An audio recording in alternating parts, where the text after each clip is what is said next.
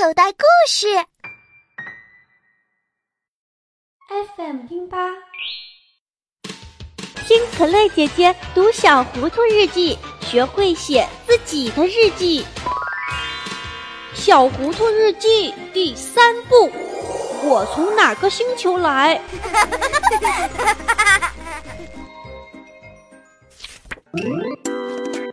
我从哪个星球来？三月二日，星期五。绵羊在天上吃草。几天前，妈妈说我是火星人，来到地球就是惹她上火的。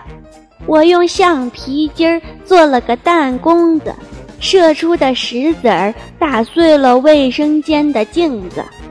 其实妈妈应该感谢我，在上厕所的时候就不会有另一个人在镜子里偷看了，妈妈也不会再对着镜子愁眉苦脸地说：“哎呀，可恶的镜子又把我照胖了。”为什么卫生间里要有镜子呢？这个问题是在我打碎镜子之后，大家才开始思索的，并意识到镜子比一个孩子更重要。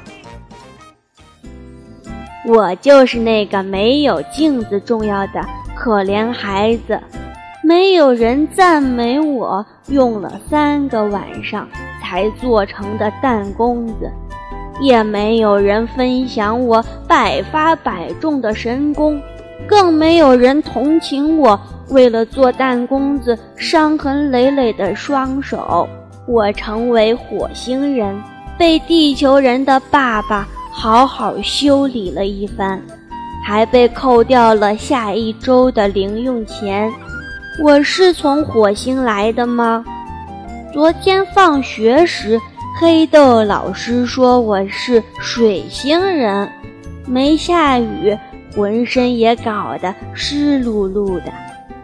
我和米多玩捉迷藏，钻进了雪堆里。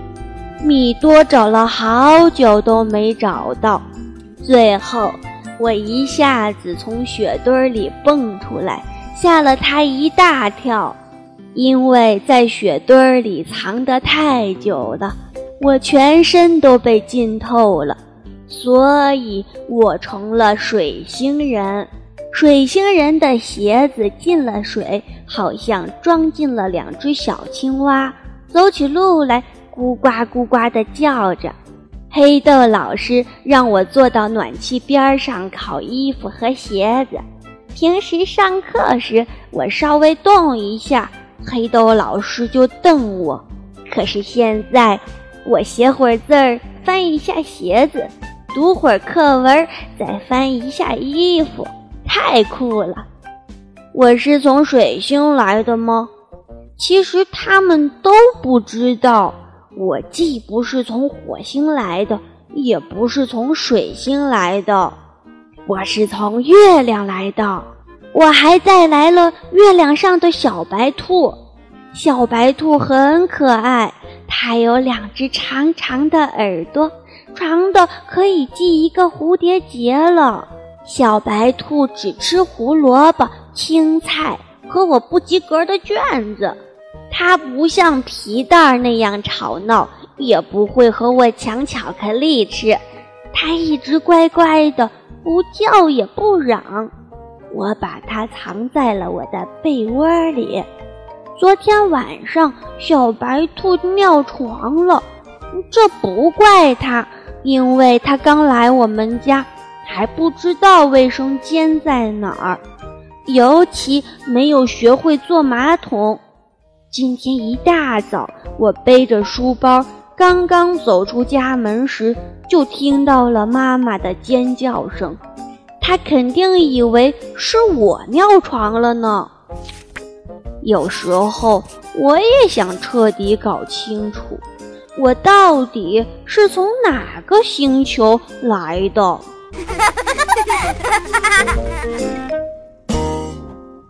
欢迎小朋友添加可乐姐姐的公众微信号，FM T 八拼音可乐姐姐，我们会在公众微信里面首发哟。欢迎小朋友们订阅收听。